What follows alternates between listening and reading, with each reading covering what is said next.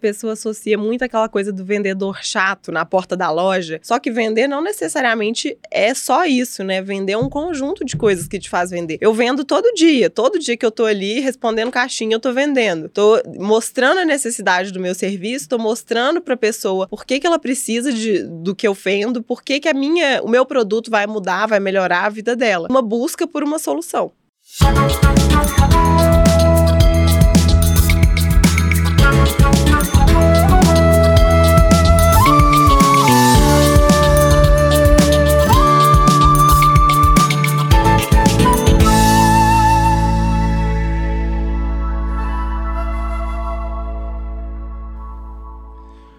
Fala galera, estamos começando mais um Gerais Podcast.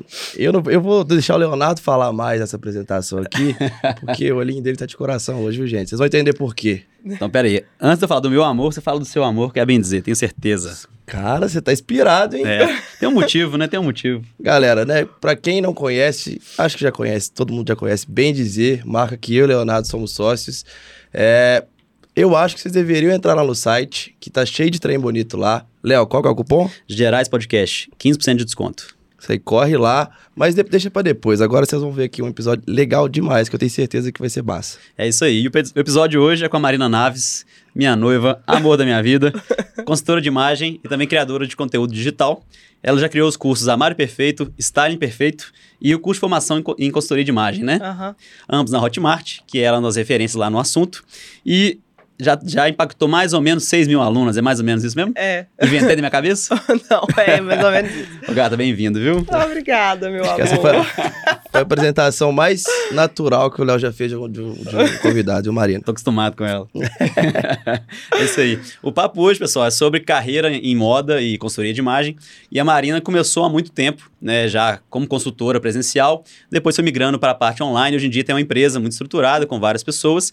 E nós três, né, como empresários da moda, a gente quer compartilhar com vocês também os perrengues do dia a dia, Nossa. como é que é os, os desafios, que tem muito, né? Muito, muito, muito, muito. Hoje me perguntaram: ah, eu vou abrir uma empresa, tô com medo, tô insegura, tô com medo de dar errado, tô com medo de dívida, tô com medo de não vender. Eu pensei, gente, então não abre, porque você vai passar esse medo pelo resto da sua vida. Não vai ter nenhum momento que você não vai ter esse medo. Pô, verdade, né? A gente estava compartilhando aqui mais cedo que a gente não tem nenhum dia de paz, né? Nenhum, nenhum. E aí a gente tava se estruturando, bem dizer, e aí chega uma coisa que é um desafio, né? E que bom que vai acontecendo, a gente vai cada vez melhorando mais. Mas é sempre uma ansiedade, uma montanha russa de emoções ali. É. E, mas conta primeiro aqui, pensando em consultoria de imagem, como é que foram os seus primeiros passos? Foi uma pergunta que surgiu ontem na sua caixinha que você compartilhou comigo. É, pois é, eu mandei, eu abri a caixinha ontem, cadê a câmera aqui, ó? Eu abri a caixinha ontem, já tiveram várias perguntas, eu passei a pauta para os meninos, então a gente vai começar por aí, né? Aham. É, eu comecei a trabalhar como consultora de imagem, eu ainda estava na faculdade. Eu sou formada em design de moda, fazia faculdade na época, e aí eu resolvi fazer o meu primeiro curso de formação em consultoria. Para quem não sabe, consultoria de imagem é um curso livre. Então, não é um curso que você precisa ter uma graduação para poder é, para poder desempenhar na consultoria, para Não poder precisa ser formal, com certificado. Exato, exato. Você não precisa ter uma graduação para depois ser consultora de imagem, entendeu? É um curso livre. Então, durante a faculdade mesmo, eu fiz esse curso, fiz um curso primeiro, aí gostei muito, me identifiquei muito, e aí de lá comecei a fazer outros, fazer outros, e no mesmo dia que eu, fi- que eu terminei esse primeiro curso aí, eu já comecei, eu me. Já, gente, sou consultora de imagem, e agora é isso. e eu tava na faculdade ainda. É, e aí eu ia conquistando uma cliente ou outra ali. Claro que no começo você tem, eu sempre falo isso. Você tem uma cliente hoje, dali três meses tem a próxima. Aí de repente você acha que acabou, que ninguém nunca mais na vida vai te contratar. E aí a coisa começa a ganhar certa tração, assim. E é natural, né? De qualquer empresa, quando você vai abrir um negócio, você tem um cliente, depois outro, até que você começa a ter, ter um fluxo maior. Mas eu comecei em 2013, enquanto eu ainda estava na faculdade. 2013? É. Não sabia, não. Eu ia falar 15, mais ou menos. Não, 2013. Então tem quase 10 anos, ué. Já tem, já tem, vão fazer 10 anos ano que vem. Eu ia perguntar, isso é uma profissão recente, assim? Aqui no Brasil, é, quando eu comecei, em 2013, né, era, já existia, mas assim, era, era muito um nicho São Paulo, sabe? Porque atendia muito um perfil executivo, né? Pessoas que tinham uma necessidade de, é, de um trabalho até mais formal, assim. E que também pessoas que tinham contato com, com o exterior. Então, muita gente que trabalha em multinacional e tem muito, sabe? Existia muito isso já lá em São Paulo, eu via que era muito. E fora de São Paulo não era tão conhecido assim. Tinha um problema também das pessoas acharem que era uma coisa muito elitizada, sabe? Então, consultoria de imagem é para aquela senhora ali que toma um chá das cinco e é isso, e eu sou muito rico e eu tenho uma pessoa que me veste e pronto. Entendi. Então, existia muito essa visão. E de uns tempos para cá, né, desses todos esses anos, 10 anos para cá que eu tô no mercado, é, isso foi quebrando muito, né, essa objeção. E hoje, consultoria é uma coisa que eu, eu percebo que é muito acessível para muitas pessoas, porque muitas pessoas podem se beneficiar dela. É legal, então, que a, o, o, público final, né, o consumidor, foi quebrando objeções, né, foi ficando mais, foi aumentando o mercado, né, foi Sim. vendo várias possibilidades que são necessárias da consultoria. Com isso, gerou um, um aumento também do mercado de, da, da oferta, né? Então, mais pessoas foram formando, se formando consultoras, né? Nossa, demais. No começo não tinha realmente muitas pessoas. Eu lembro até que quando eu fui fazer, é, começar meu Instagram, eu já tinha um Instagram, né? É, que era bem pessoal, assim. E aí eu comecei a falar, vou fazer conteúdo de consultoria de imagem no Instagram. Eu procurei muita gente para eu conseguir é, me espelhar, assim, ver o que, que as pessoas estavam fazendo, eu não encontrei nenhuma pessoa que fazia isso. É mesmo? Nem isso, isso em 2013? 2013. Eu não encontrei nenhuma pessoa. E aí eu era. Todas as consultoras de imagem que eu via na rede social, elas tinham um posicionamento muito de. ou de blogueira, que é, é bem assim, posta look, lifestyle mesmo, né? O que não deixa de ser legal, mas não tinha um posicionamento firme de consultora de imagem. Então eu fiquei. Na época eu lembro que foi confuso, assim, que eu pensei, como eu vou fazer isso? Isso. Né, eu, eu, eu entro no perfil dessa consultora aqui, eu não vejo uma consultora, eu vejo uma influenciadora, o que não tem problema nenhum. Só que a, o cliente vai ter dificuldade de entender isso, né? A questão é a parte mais técnica. A parte mais técnica, a forma que explica, é, a didática, o jeito que coloca o conteúdo. Então, assim, hoje, esse é o meu look de hoje, ponto é muito diferente de você explicar esse é o meu look, por isso, isso, isso, e aí a parte de baixo combina com o meu quadril, sei lá, e aí a cor tal combina com essa outra cor. Desde coisas básicas, assim, até outras coisas, tipo vídeo, post carrossel. Isso foi entrar bem depois, né? Em 2013 nem tinha carrossel nem vídeo. Mas por aí. Entendi. Deixa eu só pegar o gancho, então. Foi uma pergunta também que surgiu na caixinha, que para você explicar o seu look de hoje. O que você quis passar com essa imagem? Nós vamos falar de negócios, então eu vim mulher de negócios, né? Tô brincando. Eu coloquei um blazer aqui porque o blazer ele tem mais formalidade mesmo, né? Uma linha mais reta. Então, realmente, já que a gente ia falar de negócios, era interessante é, trazer algum elemento do vestuário que fosse mais esse perfil de pessoa de negócios. Mas, ao mesmo tempo, tinha que ser uma imagem mais acessível. Afinal de contas, estou no podcast com meu amigo, com meu noivo e com vocês, muitos seguidores que devem estar assistindo também. É, então, não é a minha intenção passar uma imagem muito rígida, muito formal, até porque eu não sou formal, no meu trabalho não tem, né, lá no escritório a gente não tem nem esse dress code formal mesmo. Então, eu misturei aqui com um jeans e uma camiseta e coloquei só o blazer como um elemento mais sério. Então, o jeans, ele quebra a formalidade um pouco, Sim. e o blazer traz a formalidade. Isso. Você me perguntou sobre o fone também.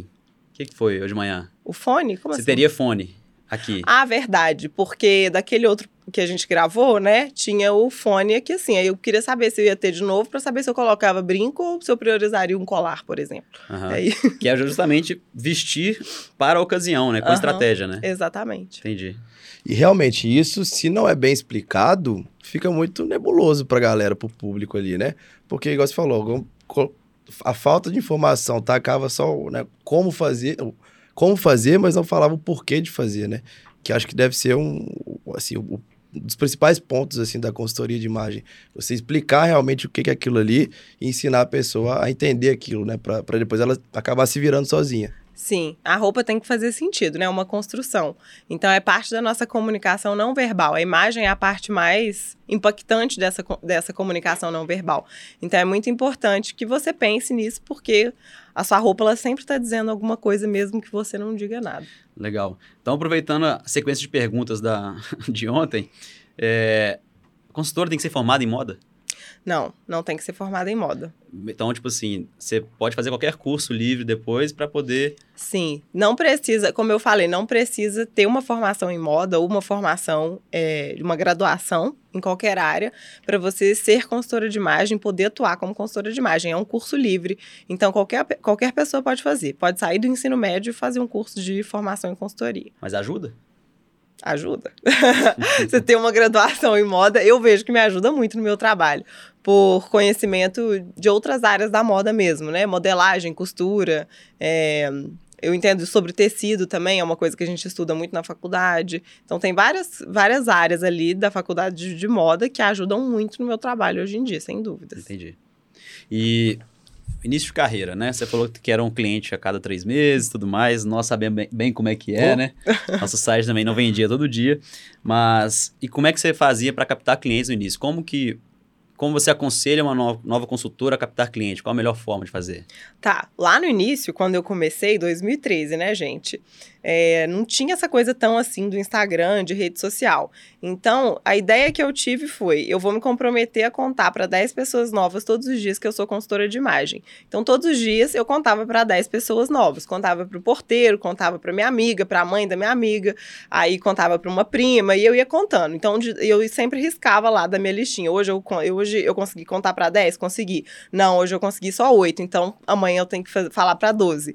Então eu comecei fazendo isso. Hoje em dia não tem essa necessidade, né? é muito mais fácil você escalar essa, essa comunicação no Instagram e em outras redes sociais também. E eu aconselho que a pessoa comece a divulgar o próprio, o próprio trabalho, sim, nas redes sociais, porque para começar, é gratuito e tem uma possibilidade de, de atingir muitas pessoas muito rápido. Então, desde fazendo conteúdo viral até criando alguma forma de captação de lead ali através de algum, de algum conteúdo que você vai disponibilizar gratuitamente para a audiência. Você acha que é para a pessoa que quer entrar né, né, nisso, é, é, melhor ela construir um pouco de, de conteúdo? É, mas o conteúdo no Instagram, na rede uhum. social antes de começar a explorar, por exemplo, um vídeo viral. Porque eu já ouvi uma vez falar que, assim, dependendo de, do conteúdo que você tem no seu Instagram, se você não tiver muita coisa para cativar aquela pessoa que vai ser atingida pelo viral, pode ser meio que um tiro. É, não, com certeza. Porque você tem que ter, pensando no, no marketing de Instagram para qualquer pessoa, não só consultora de imagem. Mas você tem que ter, pensar assim: a pessoa vai entrar no seu perfil. Para ela querer ficar tem que ter algum, algum motivo ali. Então, às vezes, você viraliza um post ou paga uma influenciadora para falar de você. Aí a audiência chega ali, só que ela não encontra nada que faça ela ficar. Então, esse perfil tem que estar tá pronto para ter motivo para a pessoa querer ficar ali, né? Isso é super importante. E outra coisa, é, até pensando no que vender em trabalho, assim, eu acho mais importante primeiro construir uma audiência. Então, fazer muito conteúdo gratuito, é, ajudar muitas pessoas de forma gratuita para depois querer vender alguma coisa para elas. Porque Como assim ajudar? Através de conteúdo mesmo. Por exemplo, no meu Instagram eu abro caixinha de perguntas quase todos os dias, você sabe bem disso. Às vezes é. Sai desse Instagram, vou conversar comigo. É, mas eu, eu abro essa caixinha quase todos os dias mesmo. E isso é uma forma de resolver um problema da minha audiência, da pessoa que está ali. É eu servindo às pessoas que estão ali porque esse, essa rede ela é, ela é, muito mais sobre quem te segue do que sobre você. Então não é sobre você ficar ali falando de você, postando o que você quer. Ai, gente, olha minha selfie, que linda que eu tô, né? entendeu? Não é muito sobre isso. É sempre sobre você ser útil para aquela audiência, você servir aquela audiência. E aí você serve tanto através de conteúdo, a pessoa consegue aprender tanto com você, você é tão útil no dia a dia da pessoa, que quando você oferecer alguma coisa para ela comprar, ela vai estar tá muito mais propensa a comprar isso de você. Entendi. Isso é legal. Às vezes eu acho que muita gente que eu vejo, né, que a gente conversa de, de, né, de desenvolver o Instagram ali, inverte um pouco a ordem. Quer ter seguidor antes de ter o conteúdo. E aí realmente não, não vinga, né? Porque falta o principal ali, é. que é o é. conteúdo, que é ajudar as pessoas. Não tem como você ter, não tem por que a pessoa te seguir, né? Se você não tem nada ali que, que ajuda ela, por que, que a pessoa. É mesmo por, por esse motivo que é tão difícil, é, empresa é muito formal, ter seguidor, sabe? Sei lá, Unimed. Olha eu falando eu marca, não boa, sei. Unimed, Mas eu entendo um, um posto de gasolina, uma coisa assim. É difícil de você ter seguidor, porque quem quer seguir isso? É. Não, é, não tem um entretenimento, não tem informação, não tem nada ali que a pessoa quer acompanhar. O então, desafio é maior, né? É. é. Mas aqui, vamos pensar, só pra gente não, não perder o fim da meada. A pessoa quer ser consultora. Uhum. Então, beleza, já fiz um... Vou buscar um curso para fazer, né? Fiz o curso, já tô... Já comecei ele a divulgar para uma pessoa, 10 pessoas por dia, como é que é? É, eu fazia 10 pessoas, 10 por, pessoas dia. por dia. Então, beleza, já falei para todo mundo aqui. Comecei a fazer o Instagram, um post. Mas e aí, tipo assim, que, qual que é a, a empresa dela? É ela na casa dela, né? Ela tem que comprar alguma, alguma coisa, tem que investir em algo. Como é que é esse início ali? Tenta relembrar mais ou menos esse caminho. Tá, é, hoje em dia eu não atendo presencialmente mais, a gente não tem nenhum serviço presencial.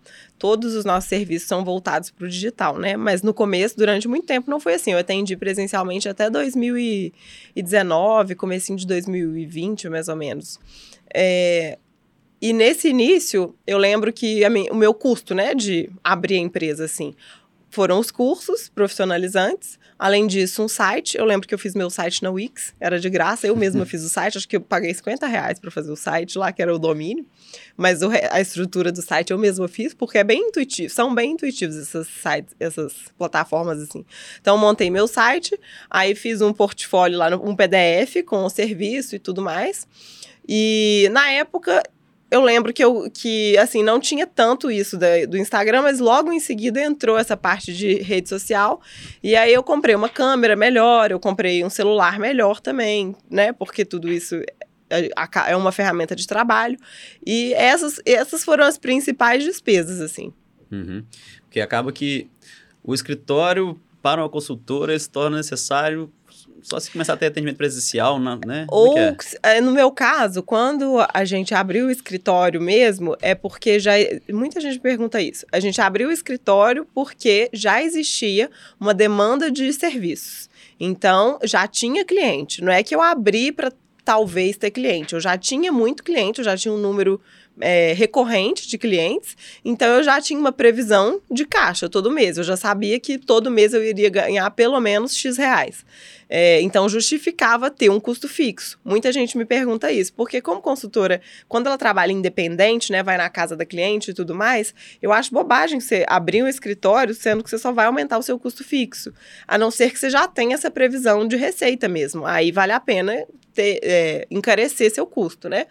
E aí, no nosso caso, foi isso. Primeiro, porque já tinha cliente, e aí, quando eu abri, eu ainda atendia presencialmente.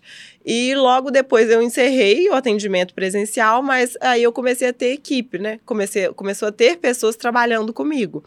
É, e aí precisava de um lugar que a equipe pudesse trabalhar juntas. Eu acho isso importante até para a construção de branding mesmo da empresa.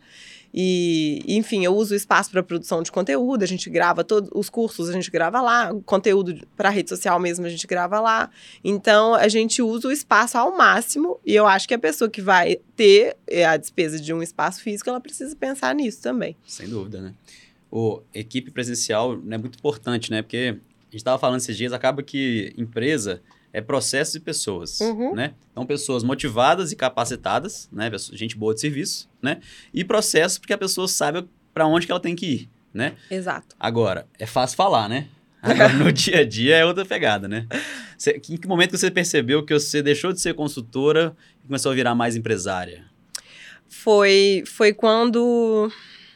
Assim que, que, a, que a parte online nossa ficou estruturada é, ao ponto de não valer a pena atender presencialmente, financeiramente não vale a pena mesmo é, pegar uma cliente presencial, porque o, o online estava muito maior do que isso e já existia, ele, o- ele já começou a ter as próprias necessidades. Então, não só necessidade, beleza, a cliente vai, compra um curso, aí eu- a gente vai e atende ela, não é isso. Precisa ali de ter um contador para fazer isso mais organizado, precisa de, eu preciso de contratar uma plataforma de e-mail marketing, de disparo de e-mail, eu preciso contratar uma plataforma que faz emissão de nota fiscal automática. Então, começaram a ter várias necessidades ali que, que era de uma pessoa que cuida de um administrativo, assim, que é a pessoa que, que é um gerente mesmo. Então, eu comecei a assumir várias é, funções dessa, né? Tipo, ter que, que organizar tudo isso para fazer tudo funcionar. E aí, eu precisei sair da operação de, de consultora de imagem, de estar no atendimento direto. Hoje, o atendimento, eh, a minha equipe é maravilhosa, elas são, assim, perfeitas. Eu confio muito no trabalho de todas elas, até porque eu treinei todas. Mas é, hoje eu, é, eu tenho uma função muito mais de supervisionar o atendimento, entender? Ver se tá, se tá ok, se, tá, se tem alguma coisa que a gente pode melhorar. Então, é muito mais esse papel, porque a empresa precisa de mim para controlar outras coisas. O que, que você achou mais difícil nessa transição, né? De consultora, que estava no atendimento, Aham. para empresária, para gestora ali realmente da empresa? Olha, são muitas áreas, assim, e são áreas que eu não domino. Eu sou da moda, né? Então, eu fiz. Eu sou graduada em moda e, te- e sou consultora de imagem. Meu negócio é ver roupa e, e modelagem e estampa, e é isso. Então, foram áreas muito novas, assim, que eu tive que, que ir aprendendo. A parte do marketing eu tenho muita facilidade, até porque eu fiz um MBA em gestão de marketing, então ficou mais fácil. Conheci o Léo lá. É, e isso até foi uma coisa tranquila, assim, mas essas outras partes que, que são de- naturais, assim, de qualquer empresa, então, financeiro, é, coisas burocráticas mesmo, sabe? Que não, quem não é da parte administrativa não está acostumada a lidar com isso. Eu acho que todo curso superior, toda faculdade deveria ter um pouquinho que seja de, de uma parte de gestão mesmo. Para a pessoa não sair só um criador, mas sair também um pouquinho administrador, tendo um pouquinho de noção, sabe? No, eu acho que também falta tempo hábil também na, na faculdade, né? Eu acho que eu, eu dou essa, essa carta branca aí para os cursos, né? Eu, eu acho que tão- você tem razão, né? Todo curso precisa de ter uma, um lado de gestão e tal, mas se, se você gastar muito tempo formando como gestão, você gasta menos tempo formando, É, né? com certeza. Você não para de aprender modelagem X, Y, Z, aprende só a X e vai para depois aprender a gestão. E, e aí acaba que você tem que especializar, né? Fazer outros cursos, ou você vai aprendendo no dia a dia mesmo com murro e ponto de faca, né? Acho É, não- foi o que não Tem aconteceu. muito que fazer. Só um ponto que, é, que aí entra no seu MBA lá, que é a questão do, da, da escala, né? Uhum. Em algum momento você percebeu que né, tem ali uma diferença entre o trabalho de consultora, presencial demais, Uhum. e que você precisava de escalar aquele serviço seu. Que é aí Sim. que entra o curso online, que é o Armário Perfeito, que foi o primeiro, né? É. E. Então, por que eu tô falando isso? Porque a gente já começou a falar da gestão depois de um- momento, no momento pós-Armário Perfeito, Uhum. né? Mas o pré ainda é um lado muito importante para construir o Armário Perfeito, né? Então, sei lá, você era consultora e traduziu o seu método, né? Uhum. Mas como é que você chegou nesse método, né? Como é que você você viu que isso funcionava? Você fala o curso? É, para você conseguir construir um curso, você Ah, percebeu tá. que você tinha um método ali. É, eu é, o que, que aconteceu? O curso veio dessa necessidade de, de vontade de querer escalar, porque eu já tinha um número recorrente de clientes, tinha agenda para fechada para meses na frente assim, só que tinha um limite ali, né? Quando você presta serviços, esse é, esse é o maior problema do serviço. Enquanto você tem pouco cliente, não tem problema nenhum. Quando você começa a ter muito, você começa a perder dinheiro. Porque tem mais gente querendo contratar do que horas disponíveis no seu dia. Então, a não ser que você é, cobre um valor muito exorbitante, o que acaba inviabilizando uma contratação, né? Porque acaba ficando, às vezes, fora da, da realidade do mercado, você precisa encontrar formas de tornar o que você faz escalável. Então, o Armário Perfeito, que foi o primeiro curso, ele é o meu processo de consultoria. Todas as etapas que tinham na minha consultoria presencial, quando eu atendia, eu dividi em módulos e coloquei no curso. Então, estilo, tipo físico, cores, todas as etapas da consultoria, todos os processos, eu coloquei no curso, transformei em módulos e tem o nosso suporte, o acompanhamento, né? Para o curso ficar personalizado para cada aluna, porque não tem como eu gravar uma coisa, é, uma consultoria de imagem e ser universal para todas, as pessoas são muito diferentes. Então, tem o nosso acompanhamento justamente para dar essa personalidade ali da pessoa. E assim a gente conseguiu fazer um, um serviço que não é escalável se tornar escalável através do, do curso, porque ele parou, pa- deixou de ser um serviço e passou a virar um produto, né? Então, Uhum. é um login e uma senha. Entendi. Isso a gente consegue escalar.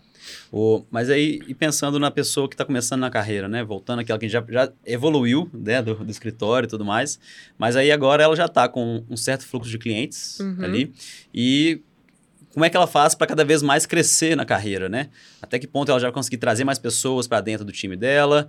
Até que ponto ela vai ganhar mais dinheiro? Como é que é essa, essa transição, assim? Pensando que ela não vai, não necessariamente vai criar um curso Uhum. online. Às vezes ela Né? quer atender no presencial, né? É, às vezes ela é a melhor pessoa possível, né, no atendimento presencial. Aham. Como é que é isso aí? Como é que ela cobra mais caro? Não sei. É, então, nesse caso, pensando nessa pessoa que já tem ali um fluxo de cliente, tem uma certa estrutura e ela quer aumentar o faturamento dela, né? Seria isso. Eu acho que primeiro essa pessoa tem que pensar sempre no, no uso do tempo dela. Então, quando ela usa o tempo dela e vende pouco, ela tá perdendo esse tempo. Se ela usa o tempo dela ela consegue vender mais, ela tá aproveitando melhor esse tempo. E isso, no meu caso, foi curso, mas pode ser outra, podem ser outras coisas. Ela pode fazer evento presencial, ela pode é, fazer turmas presenciais mesmo. Então, às vezes, uma consultoria individual para ela, que ela vai cobrar da cliente, não sei, 4 mil reais, 5 mil reais, ao invés de cobrar isso de uma cliente, ela pode fazer um evento sobre consultoria de imagem e cobrar 2 mil reais. Só que ela vai ganhar muito mais né, na, na escala, né? Porque ela vai conseguir vender para muitas outras pessoas. Já atende ali a demanda, já supre uma dor da cliente, soluciona uma dor da, da cliente e ela consegue ganhar nesse volume. É muito importante quando você quer aumentar seu faturamento, pensar no volume que você consegue construir, a não ser que seja possível você criar um serviço que seja ah, que você consiga precificar ele de forma muito mais alta, que você consiga deixar ele muito mais caro. Aí sim você consegue o um a um ali é, e ainda assim aumentar o faturamento. Então, se eu entendi bem, né, tem a possibilidade de você você mudar um pouco os produtos, criar novos, criar novos produtos, né? Sim. Então, aí no caso você falou do, de evento, porque aí você tem mais pessoas ao mesmo tempo. É, foi Né? um exemplo, né? Aham. Evento, é, grupo de, às vezes, grupo de amiga que quer fechar alguma coisa. Se é, às vezes é mais interessante um grupo de amigas que você faz um encontro e dá uma aula sobre algum tema, né? Fala, ensina sobre algum tema, do que gastar esse mesmo tempo atendendo uma pessoa só. Entendi. É, talvez dividir também, né? Você pode vender, sei lá, uma parte da consultoria separado, que gasta menos tempo. Também é uma opção. Mas aí, pensando no uso do tempo, é, eu acho que é mais interessante para a consultora, quando ela quer ter essa escala, ela, ela tentar trazer mais pessoas dentro do mesmo tempo, entendeu? Entendi. Então, assim, se ela gasta uma hora para fazer um serviço, e aí ela divide esse serviço pela metade, aí ela gasta meia hora, ainda assim ela vai gastar meia hora para atender cada uma dessas pessoas. O ideal é que em uma hora ela consiga, ao invés de colocar uma pessoa só, colocar cinco, colocar quatro, colocar dez. Mesmo que, que ela cobre um preço mais barato individualmente, no todo ela vai ter mais lucro. E pensando na, sei lá, na consultoria normal, como é que é assim? Quanto tempo que gasta por cliente? No mês você consegue atender quantas pessoas? Nossa, assim, forma saudável. Depende. De forma saudável, é porque a consultoria é um processo longo, né? Tem, depende, claro, da forma que a consultora atua, mas vai ter pelo menos umas quatro, uns quatro encontros presenciais, e esse encontro ele varia muito. Pode ser um encontro de duas horas, três horas, às vezes quatro, depende da entrega, depende do que, que a pessoa está contratando também e da dificuldade da cliente. Então, às vezes é um armário que a pessoa vai fazer. É, se você não tem lá no seu contrato um número estipulado de horas, você pode ficar seis horas fazendo o armário de uma pessoa, porque tem gente que tem muita coisa, então você tem que olhar um por um, e isso gasta muito tempo. É, qual que era a sua pergunta? Eu já até perdi. Isso já, é quase um conselho para quem está começando, né? É. Estipule as horas, né? Estipule as horas. Eu falo isso para aluno no curso de formação. Você tem que ter, você tem que ter contrato e você tem que ter hora de trabalho definida para sua cliente saber o que, que ela está comprando e para você saber os limites que você pode colocar, porque o combinado não sai caro. Todo mundo vai saber. se você é cliente, se você tem um contrato, você, você consegue, ela consegue te cobrar do que você tem que fazer e você consegue mostrar para ela que até onde vai o, o serviço. Pensando em dicas, né, que a gente falou pra quem tá começando. Você tem alguma para como precificar isso? Porque a pessoa, assim, querendo ou não, ela vai aprender muito também naquele início ali, né? Então, Aham. É acho imagino que seja difícil precificar um Deve. serviço quando você tá começando no negócio. É, porque quando você tá começando, você tem todo o tempo, assim, né? Então, o, o seu tempo, o valor da sua hora meio que não existe, porque você tá trabalhando para aprender. É assim. zero, não ganho É, nada. você, nunca, você nunca vendeu nada, então quanto vale essa hora? Não vale nada. Mas eu, eu acho importante você se basear no mercado. Então, partindo disso, né, da pessoa que nunca, nunca trabalhou, entenda quanto é o preço médio de cada serviço dentro do seu mercado e a partir disso você precifica o que você vai vender. O meu conselho é, se você não tem experiência, nunca precifique muito caro, porque afinal de contas você não tem experiência, você não tem reputação, então ninguém vai te pagar, porque é muito, se vai cobrar caro, a pessoa vai pagar no, no expert, ela não vai pagar em quem está começando, quem não tem referência ainda. Mas você também não pode cobrar muito mais barato, você não pode cobrar abaixo da média. Então, se a média cobra, não sei, 10 reais por um serviço, não é isso, gente, mas cobra 10 reais, você não vai cobrar 8, você tem que cobrar 10. Se o mínimo ali é 10, mais ou menos, você não pode cobrar abaixo do mínimo, porque aí você perde o valor também. A pessoa vai te perceber como, como uma profissional ruim mesmo. Entendi. Percepção de valor do cliente, né? Exato. Acho que deve ser uma coisa muito, muito séria isso aí. Saber quanto é boa, Breno. Porque deve ter uma insegurança muito comum, né? Sim. Porque acabou de formar. Aí você atendeu poucos clientes ou nenhum ainda, você fica sem saber até que ponto você já, já é boa bastante, ou se você tá falando ali é, só, né? Só repetindo o que você aprendeu, né? Uhum. Você tem medo de chegar uma pergunta e você não consegue responder. Eu acho que é muito honesto se chegar uma pergunta que você não consegue responder, você falar, ó, eu vou pesquisar isso para você e eu te retorno. Porque aí você vai pesquisar e você vai retornar para cliente. Você pode falar isso para ela, É, mas eu falo para não não se desvalorizar mesmo, entendeu? Então, se a média do mercado cobra X, não cobra menos do que X. Se, se, um, se um profissional é, que está começando cobra esse tanto, não, co não queira cobrar menos do que ele na esperança de que você vai conseguir mais cliente. É pouquíssimo provável que você consiga mais cliente por isso, porque existe ali uma linha de quanto cada cliente quer pagar. Então, o cliente que quer pagar barato, ele tem um barato ali dentro do barato, ele vai escolher o que ele acha que é melhor. Então, se você tem, assim, 30 reais de diferença, você só deixou de ganhar 30 reais, entendeu? Porque ele tem 30 reais para pagar para outra pessoa.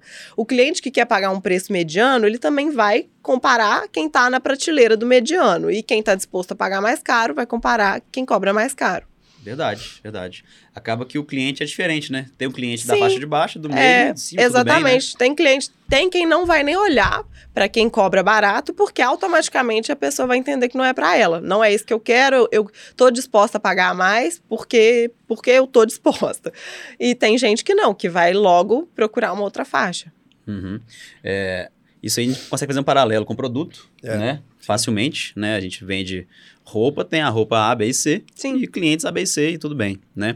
Mas até uma dica para quem está ouvindo aí também, eu dando pitaco na- no serviço, né? Você pode começar a agregar novos serviços, serviços adicionais no mesmo preço. Então, ao invés de você reduzir o preço para conquistar o cliente, você coloca uma coisa a mais, É, né? isso é então, ótimo. no início, você tem que talvez estar mais disposta a fazer a mais, né? E ga- ganha aquele cliente e ela vai divulgar você depois, né?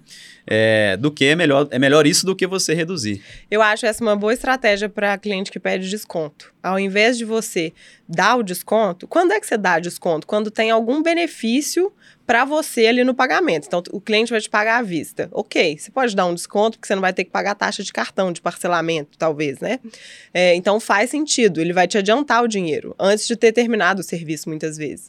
Agora, em outro caso, eu acho que se você começar a querer competir demais por preço, não é uma forma bacana. Porque quem entra por preço vai embora por preço. Então, se o cliente te contrata porque você é a mais barata, assim que tiver uma mais barata que você, ele vai sair de você e passar para outra, outra pessoa. Então, ele tem que te contratar porque ele entendeu que o seu serviço atende a expectativa dele, não porque o seu preço atende a expectativa. É muito difícil, gente, com- é competir com. com com esse nível de, de agressividade, assim. Até mesmo vocês que são marca de moda, por que, que é tão importante uma marca de moda ter conceito, ter branding, ter posicionamento? Para o seu cliente não ficar querendo preço. Porque se ele quer preço, venha a Casas Bahia aí, minha filha, não tem como competir com, com uma coisa dessa, né? Vem uma, uma empresa grande que tem margem, que tem possibilidade de comprar muito para conseguir dar desconto, né? Ter margem de desconto ali. Não tem como competir com isso. Então, o posicionamento ele é muito importante. E uma das formas de ajudar o cliente aí que fica pedindo desconto é essa: você oferece outros produtos adicionais. Assim, ele entende que a vantagem que ele está levando é um pouco maior, logo não justifica o desconto. Entendi, legal. Acho que outro, outra ideia também possível é você é, dar o desconto como condição, né? Então, por exemplo, ó, então eu te dou 500 reais de desconto, mas vo- você, se você trouxer a sua irmã, e aí vocês duas são somadas tanto, né? Sim, Na verdade, você não vai nem comunicar esse desconto. Você vai falar assim, ó, você é dois, vocês duas são três. É, Né? ótimo. É uma ótima forma também. Né? Então, cada uma foi 1.500, É, né? ou é, encontrar formas da pessoa virar uma cliente recorrente, talvez.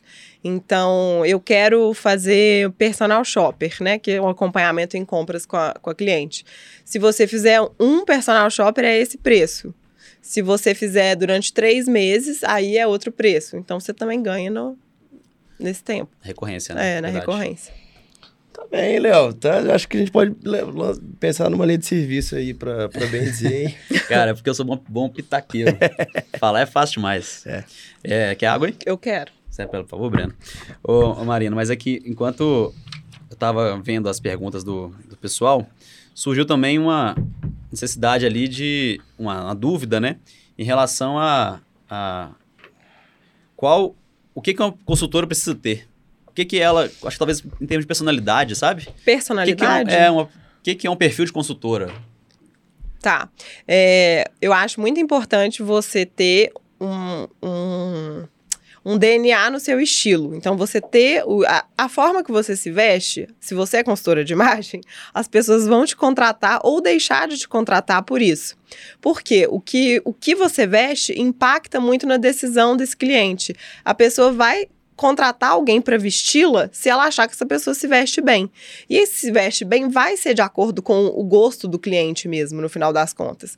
É, então é importante que você tenha um DNA seu, uma personalidade, um jeito de vestir, um, um estilo seu mesmo, para que aquele nicho de clientes se identifique com você. E aí eu nem tô falando que você precisa ser clássica, que você tem que ser um perfil elegante, nem não. Às vezes você pode ser uma consultora criativa, é, uma consultora básica, enfim. Ter um estilo ali próprio, porque ele vai te ajudar muito a fazer a, aquela cliente ser atraída. Entendi. Acho que também mais uma coisa que pode expandir para outros serviços, né? Uhum. Então, por exemplo, tem um advogado que é falastrão, tem um advogado que é mais comedido, assim, mais comedido, mais, calmo. sério, ele ganha ali Sim. na credibilidade. Tem o que mais? Advogado chave de cadeia. Mas aqui, eu, eu dei o exemplo da roupa, né? Porque na consultoria é muito importante, mas no geral, tudo isso dá que diz respeito à personalidade mesmo. Então, você pode ser muito divertida, muito engraçada. Isso vai atrair um público. Você pode ser mais séria, é, um, falar em um tom mais autoritário, isso também vai atrair um determinado tipo de público. O que não dá é, vo é você querer atrair dois públicos com uma mesma comunicação. Ou você, cada hora, comunicar uma coisa na esperança de atrair todos os públicos, porque isso não vai acontecer. Quem fala com todo mundo não fala com ninguém. Então você tem que ter um público-alvo definido, tem que ter uma persona definida, estilo definido, e aí você vai atrair essa pessoa para ser seu cliente. No seu curso de formação, você ensina a definir persona também? A gente tem o curso de formação em consultoria, né? A gente tem uma parte que é bem focada nisso, tem uma aula inteira só focada nisso, nessa parte do negócio mesmo da consultoria, e a gente fala sobre isso. Mas o curso como um todo, ele tem uma ênfase mais em negócios, assim, porque é uma área que, que eu gosto muito, então a gente, durante todas as aulas, a gente fala um pouquinho sobre isso. Falando do perfil, a pessoa que não gosta muito de vendas, que às vezes né, se sente desconfortável em tentar convencer o outro a comprar. É, um- é um empecilho muito grande para quem quer ser consultora de imagem? É, é um empecilho muito grande para todo mundo que quer ter empresa, eu acho. Se você não gosta de vender, então contrata alguém que gosta, porque a venda, se não existe, não tem por que ter um negócio, né? É o setor mais importante, assim, de qualquer empresa bem sucedida ou qualquer pessoa que está iniciando mesmo. Se não existe a venda, não existe o negócio, não tem, não tem razão de estar ali, né? Então, É. acho que tudo gira em torno disso, de ter a venda. Sem dúvida. Eu acho que a gente acaba comunicando o que a gente está passando de conteúdo, né? A venda é uma forma de, sim, mostrar que aquilo ali vale a pena e tem que girar o negócio também, né? Senão a gente nada, nada e morre na, morre na praia. Morre na praia. É, até uma pergunta que eu tenho pro pessoal que tá, tá vendo aí, assistindo, mandar no chat depois, se, se vocês têm vergonha de, de vender. Porque é muito comum mesmo. Né? Acho que todo mundo fica meio sem, fica ali sem confiança, né? É, eu, mas eu acho também que a pessoa associa muito aquela coisa do vendedor chato na porta da loja, que, que fica te, Parece falso, te né? importunando, parece falso. Só que vender não necessariamente é só isso, né? Vender é um conjunto de coisas que te faz vender. Eu vendo todo dia, todo dia que eu tô ali respondendo caixinha, eu tô vendendo. Tô mostrando a necessidade do meu serviço, tô mostrando pra pessoa por que, que ela precisa de, do que eu vendo, por que, que a minha, o meu produto vai mudar, vai melhorar a vida dela. Dela. Então é muito mais um caminho de você mostrar para o cliente que o que você, a dor que ele tem, você ressaltar o problema que ele tem. Então, no meu caso, qual o problema que meu cliente tem, que a minha cliente tem? ela tem um problema com se vestir. Seja porque ela isso não comunica com os objetivos dela, seja porque ela está com uma crise de identidade ali, não está se encontrando. Então, o problema da minha cliente é a roupa o que eu faço para vender? Ressaltar o tempo todo como é problemático, como atrapalha a sua vida você ter esse tipo de problema. E eu mostro que eu sou a solução para esse tipo de problema. Que o que a gente vende, o que a minha empresa vende, é a solução para o problema dela. Então eu estou o tempo inteiro lembrando do problema, ó, você tem esse problema, ó, sempre é, reforçando isso através de, do conteúdo espontâneo mesmo e sempre mostrando que seria a solução. Então a, a, própria cliente ela tem, ela começa a ter consciência do problema e transformar isso em, em uma busca por uma solução. É verdade. E é, esse é um ponto importante porque na, quando você vai empreender, você tem que identificar que existe uma, um problema e uma oportunidade ali de solucionar aquela, aquele, aquela dor ali do, do cliente, né? Uhum. Então, se você foca mais em demonstrar que a pessoa tem, tem, a, tem a dor, e aí pensando muito mais em serviço, é um pouco mais fácil isso do que produto, né? Uhum. Você demonstra aquela, aquela dor, demonstra como ela pode ser solucionada, você está vendendo e não necessariamente você está tendo que anunciar seus preços no seu, no seu destaque do Instagram, né? Uhum, exato. É verdade. E acaba que empreender é isso. Então, se alguém está querendo empreender e tem vergonha de vender, então talvez ou não é a pessoa para empreender, né? E tudo bem, segue na, a carreira. Sim. Ou então quebra esse, esse medo pensando dessa forma. Você é um bom demonstrador, né? E menos vendedor, assim. É. Só que naturalmente você vai vender, porque você vai começar a ver que funciona, vai ver que impacta positivamente a vida das pessoas, né? Sim. Você vai ganhando, vai ganhando confiança nesse meio tempo. Tá muito relacionado também a uma crença muito limitante, engraçada essa palavra, mas é uma crença limitante mesmo, que as pessoas têm de que vender é errado, como se a venda fosse você estivesse passando alguém para trás e não tá. Você tem que entender que o seu serviço, o seu produto, dentro de uma negociação espontânea, né, que a pessoa quis comprar, você quis vender, é uma coisa que vai ajudar a pessoa de alguma forma. Então a vida dela vai, vai ser impactada por você. E aí você começa a entender que não é um, uma coisa ruim, é uma benção que você está levando para a vida da pessoa e ela está te dando uma outra benção que é o dinheiro retorno dela, financeiro. o retorno financeiro. E eu acho que uma coisa que você falou muito interessante é a questão da pesquisa também, antes da venda, né? Porque a venda é um processo, como você falou, começa lá atrás, que é você entender realmente, primeiro, quem é seu público, o que, que você está resolvendo do problema dele, né? Uhum. E eu uhum. sinto que muitas vezes a galera esquece um pouco disso, foca no produto, no nosso caso, né? Ou serviço, ah, é muito bom, é isso aqui, isso aqui. Só que esquece que às vezes ele está direcionando para o público errado, uhum. né? Tá, não está mostrando realmente, não está é, é, falando, cara, é isso aqui que, você, é seu problema. Às vezes o público, nem o mesmo, nem o próprio público sabe daquele problema, né? Então acho que essa pesquisa realmente é. Oh, concordo, velho. E inclusive, é uma coisa que a gente fala muito, Breno, lá no Mercado Novo. Que a galera, é um toque para quem está querendo começar na consultoria de imagem, ou melhorar, ou evoluir na carreira, você não pode ser apaixonada pela consultoria para você, porque eu amo ser consultora. Você tem, que amar, você tem que amar mudar a vida das pessoas. Igual você, 6 mil pessoas que já foram, já foram alunas suas, que a vida deles foram impactadas, né? Já melhorou na carreira, já ganhou mais autoestima, autoconfiança, né? Você já recebeu vários feedbacks assim que eu sei. Sim. Então, é, você tem que se apaixonar por isso, né? Pela solução, né? A partir daí, você vê que você não tem mais medo de vender. Você já vê que aquilo ali é uma, uma motivação diária para você até mesmo para ganhar, para suportar os dias difíceis, né? Sim, eu adoro. Eu acho esse processo muito legal. Mas você sempre gostou de vender, né? Sempre. Também. Eu adoro, eu adoro. Acho muito bom. Eu fico acompanhando a Hotmart lá, venda realizada, venda realizada. Eu falo, ai, graças a Deus, que coisa boa. Eu, é. eu amo mesmo. É muito para mim, é muito divertido. É, mas isso aí é uma coisa séria, porque acaba que o pessoal quer, muitas vezes quer empreender porque tem um romantismo em volta disso, né? uhum. né? Ser empreendedora, né? Ser dona do seu próprio negócio, né? E mas a real motivo de, da existência disso, você chamou de bênção, né? Uhum. é uma troca de valores, né? É uma troca você de valores. Você entrega um valor que a pessoa valoriza, né? Independente do que seja. E aí ela retorna um valor financeiro, monetário, que é o dinheiro. É, uma negociação justa das duas partes. As duas partes saem ganhando. Que complementa a forma de, de cobrança, né? Sim. Se você tem, entrega mais valor, você vai cobrar mais caro. Uhum, não é só porque você certeza, é mais experiente. Com certeza. Né? Não porque você é mais experiente, mas, mas porque é, é mais valioso mesmo que você entrega. Aí, se a gente falando né, de ser apaixonado pelo que a gente vende, Léo, eu lembrei de um. De um assim, eu, sempre, eu adoro esse caso, que é realmente esse romantismo existe, né, de a gente começar a empreender, pô, tem uma empresa, uma marca de moda, mas acho que ao, ao longo do caminho a gente vai perceber, a gente vai aprendendo isso também, né, que assim, não é o produto, não é a sua empresa, é o que realmente você está levando para o público.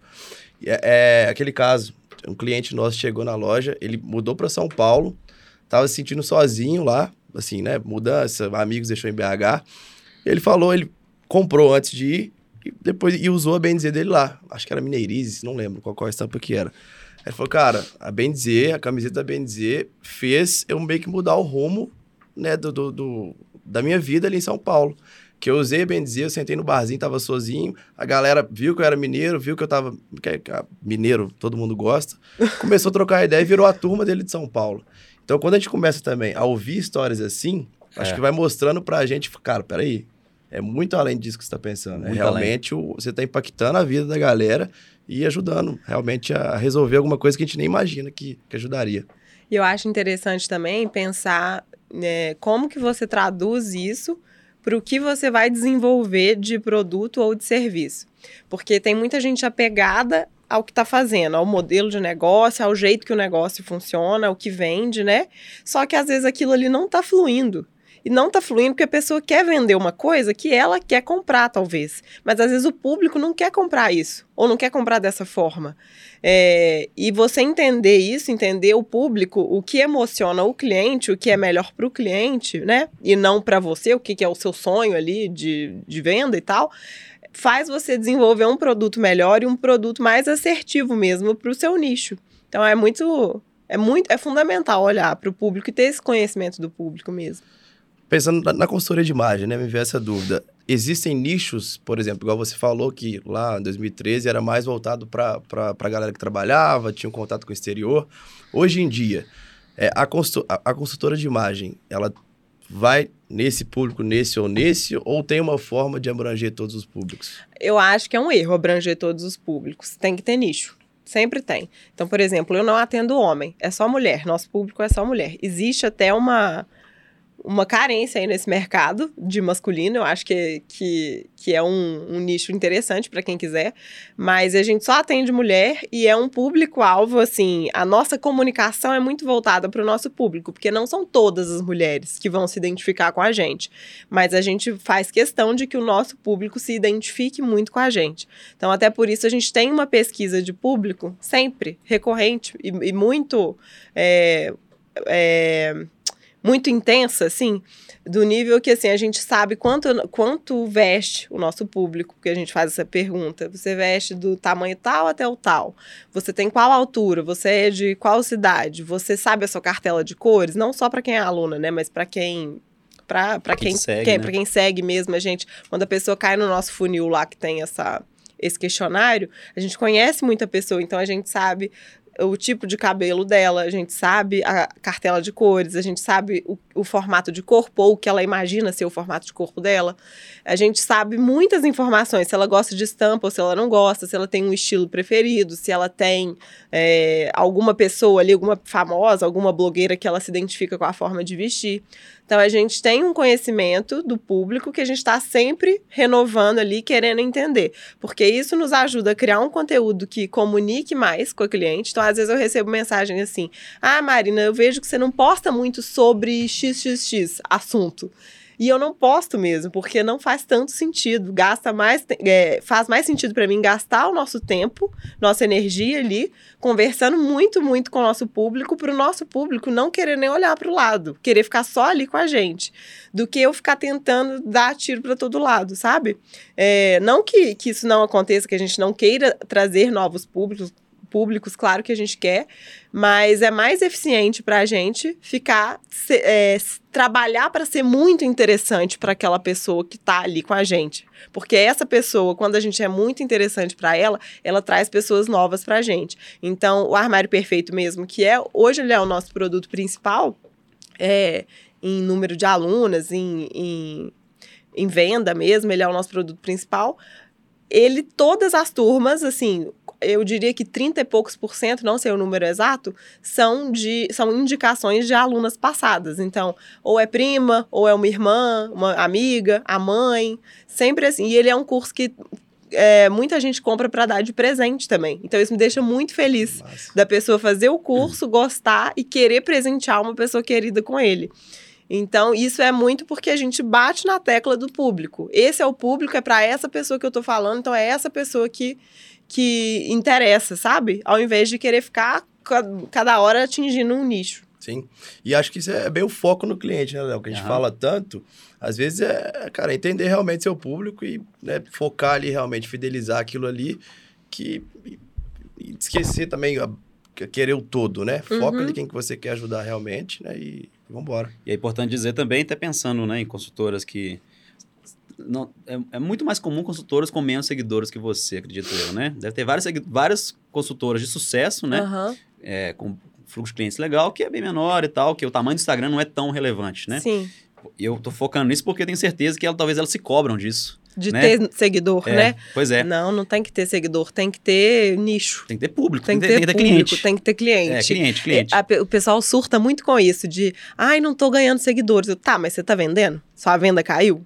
Ah, É. não, não caiu, não. Então, o que tem o seguidor? Porque Pois você, é. quer ter seguidor pra você ter mais venda.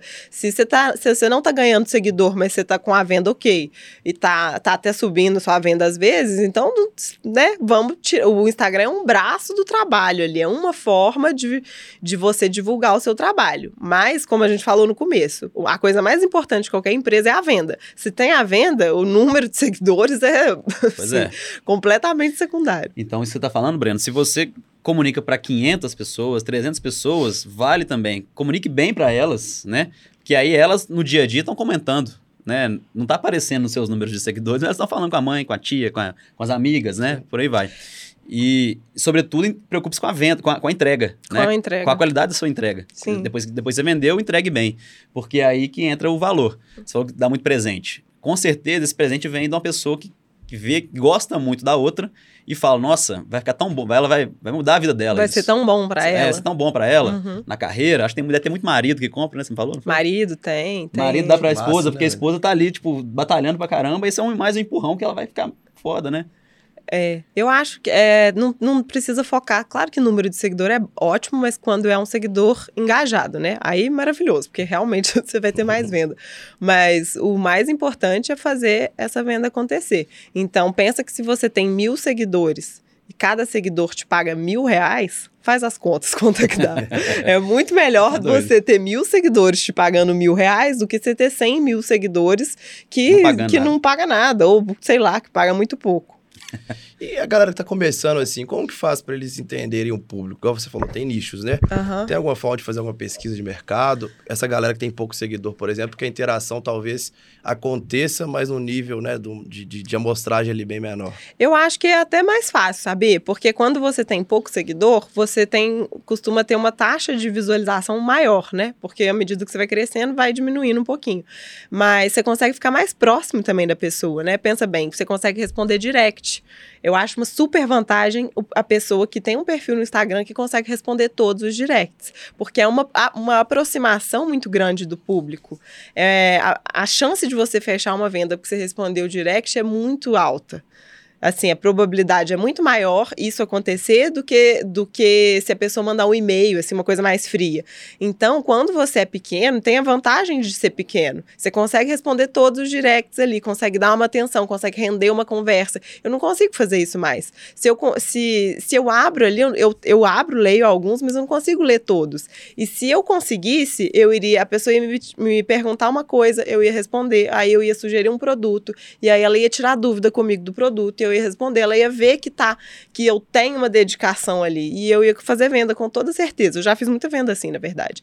E é, então é muito bom que você tenha uma apro- aproximação mais profunda do público, entendeu? Do que quando você tá um pouco maior e não consegue ter essa conversa. Com- ainda no link do Instagram, as pessoas esquecem que o Instagram ele é só uma da- um dos canais de contato com o cliente, né? É, Ele é a principal vitrine, obviamente, né? Pra vocês aí, sem dúvida nenhuma, né? Consultora de imagem.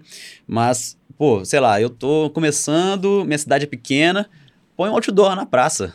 Entendeu? Aparece, vai pra galera lá na frente da igreja, na- saindo da missa. Vai que é o público lá. Entenda? Vai que o povo Teste, né? testa, tem que É, testar. Tem, tem a saída da missa, mas tem a saída do, do melhor restaurante da cidade. Tem a rádio, sei lá. Tem a rádio, façam, eh, façam um anúncio na rádio, ou então, sei lá, se proponha, né? No caso, quando tá no início também, você tem que gastar mais horas ali para conquistar clientes, né? O, Sim. o CAC que a gente fala, que é o custo de aquisição, né? Você sabe bem desses, desses números aí, mas é aquele esforço que você tem para conseguir um cliente. E depois tem o, o tempo de vida do cliente, que é o tanto que você vai conseguir ganhar dinheiro de- com, Com ele, ele. ao longo da Uhum. vida, né? Da, da, da, da jornada ali. Pô, faz um. Se proponha para a rádio da cidade a falar. Tipo assim, ó, todo, toda semana eu vou fazer ali um minuto do, da consultora. É. Né? E aparece, fa- apareça mais, né? Eu falo porque, pô, se meu Instagram tá lá pequeno, tô mandando, botando o mesmo conteúdo que diversas consultoras. Só a Marina tem 6 mil alunas possíveis de ser minhas concorrentes e tal, mas não é bem isso, né? Se você começa também a entender outras possibilidades do marketing, então, anúncio pago no Google também, é uma possibilidade. É uma possibilidade. YouTube é uma possibilidade. Podcast. podcast, blog. As pessoas acham que blog morreu. A gente está investindo muito em blog lá no escritório, porque a gente consegue ranquear bem para o Google e a gente já teve retorno de venda através do blog de Uhum. texto, a gente, que a gente consegue rastrear, né, de onde vem a- o lead. E, e é uma coisa que as pessoas esquecem, relaciona muito blog com, com blogueira, só que fala de moda ali, mas blog com estratégia de, de SEO é muito importante e traz cliente mesmo, é uma coisa que tá ali sempre, tá vivo, não é igual o Instagram, que você postou dali uma semana, o post já não acontece mais nada com ele, ninguém vem mais pelo post. O blog e o YouTube, ele tem essa coisa ali que continua sempre sendo alimentada. Sim. E tem muito canal que dá para chegar. Depois nós vamos plotar nosso carro com Marina Naves, assim, pode ser? Pensa que brega, gente. Aquela imagem. Você, É Marina toda. Mas outra coisa também que é importante é ter o próprio site, obviamente. É lógico. Né? E entender se a informação tá clara, né? E aí depois eu vou linkar numa pergunta sobre isso, porque é, é, acaba que tem ali uma, uma habilidade da consultora de comunicação. Acho que é necessário também desenvolver algumas habilidades de comunicação. Uma oratória legal, assim. É, ou então entender, né? Pô, entender a persona, o público, é uma habilidade de comunicação. Sim. Oratória é outra, é, estética no Instagram é outra, Uhum. né? As próprias habilidades de anúncio que a gente falou são outras. Então, assim, é preciso se desenvolver também como comunicação, como comunica- comunicadora. A sua Aham. empresa tem que ter uma boa comunicação. É, então, acho que isso aí é um, é um- um perfil é, ideal de consultora, né? Uhum. Mas eu tô aproveitando para desmistificar a comunicação. Vai e faz, né? Não fica esperando ficar perfeito, É, o né? pessoal viaja demais nisso. Começa, vai devagar, confia no que você está falando, confia no que você veste e tenha conteúdo bom de entrega, né? É, eu acho que as pessoas adiam muita coisa porque, porque ainda não está perfeito. E assim, gente, faz a coisa. Vai, fa- faz de qualquer jeito, assim, de- do melhor que você pode, lógico, né? Mas dentro do que você pode, faz o melhor, sem ficar se comparando também com a pessoa que tá lá na frente, tem anos de, de, de estrada, né? Porque é injusta essa comparação. Se eu for pensar no meu primeiro vídeo que eu fiz pro Instagram, meu Deus, coisa tosca, Ah, tá é? horroroso. Qualquer dia eu te mostro. Não tem luz direito, negócio escuro. Não sei como é que o povo enxergou aquele vídeo. E tinha, teve curtida, teve comentário, compartilhamento. Foi bom. Hoje em Temos dia a gente melhorou. Dois exemplos aqui, né, Marina? Você, tenho certeza que o Léo fala muito de você- de- disso com você também, que é a gente fazendo podcast. A gente é zero comunicador, né? a gente aparecia até, até então pouco em rede social, né? Não- mas agora tem que desenvolver isso, porque a gente quer entregar um negócio diferente pro nosso público, né? E vocês E- tão, melhoraram demais de, de apresentação, de tudo, e de forma de falar, assim. E tá. Agora, gente, o que é isso? Faustão. Deixa eu aproveitar então essa pausa para falar da minha parte comunicadora de anúncio. Passe no nosso site depois e use o cupom Gerais Podcast, para quem tá ouvindo aí, dá 15% de desconto no site todo. Tem coleção nova saindo essa semana, que tá legal demais da conta. Meu Cara, sotaque é um trem. Eu tô ansioso demais, Léo. É, eu tô doido pra lançar também já. Nossa senhora, velho. Que- Vocês vão gostar, tá? Eu tô dando vários spoilers no meu, no meu Instagram que eu não tô conseguindo segurar, não, cara. Essa é foda. Marina. Vender, cara. Hã? Tem que vender. É, boa, bom ponto. É, só aproveitando aqui, a Fabiola Fernandes mandou um, um comentário que você é incrível, inspiradora. Ai, Não obrigada. acompanho você há muito tempo, mas já aprendi muito com, com você. Ó, eu fico feliz. Massa muito, isso, né? muito obrigada. Que é um exemplo lá de, de conteúdo gratuito que você vai, vai disponibilizando e a pessoa vai sendo cativada, né? É, ó, daqui a pouco ela tá no armário perfeito. No É, e pensando também com você como professora de consultoria ali, né? as- o curso de formação. Enquanto a gente falava isso tudo aqui e tal, todas as suas alunas têm site, pelo menos, próprio? Site? É, site, tal pessoa. Você fala as alunas de, do curso de formação em consultoria. Não, não tem, mas é importante. Inclusive, no curso eu falo sobre Pois isso. é, né? O site deixa você robusta, né? O site é como se fosse uma loja física mesmo.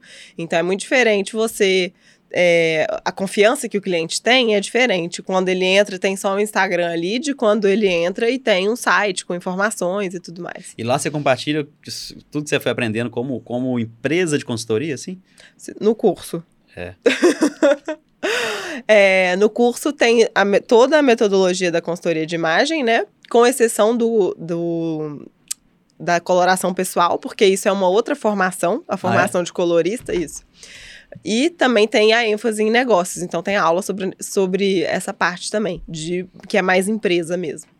Qual que é? Como é a divisão do curso, assim? De, é, são, são módulos? Como é que é isso? São módulos e o curso é ao vivo, né? Então, é ao vivo, mas ele fica gravado depois para quem não pode assistir ao vivo. Então, são é, divididos normal. Na última turma, como a gente fez, três aulas por semana, cada aula com três horas de cada matéria. Então, é uma matéria sobre estilo, uma matéria sobre modelagem, tipo físico, outra matéria sobre formato de rosto, combinação de cores, armário cápsula. Então, todas as matérias.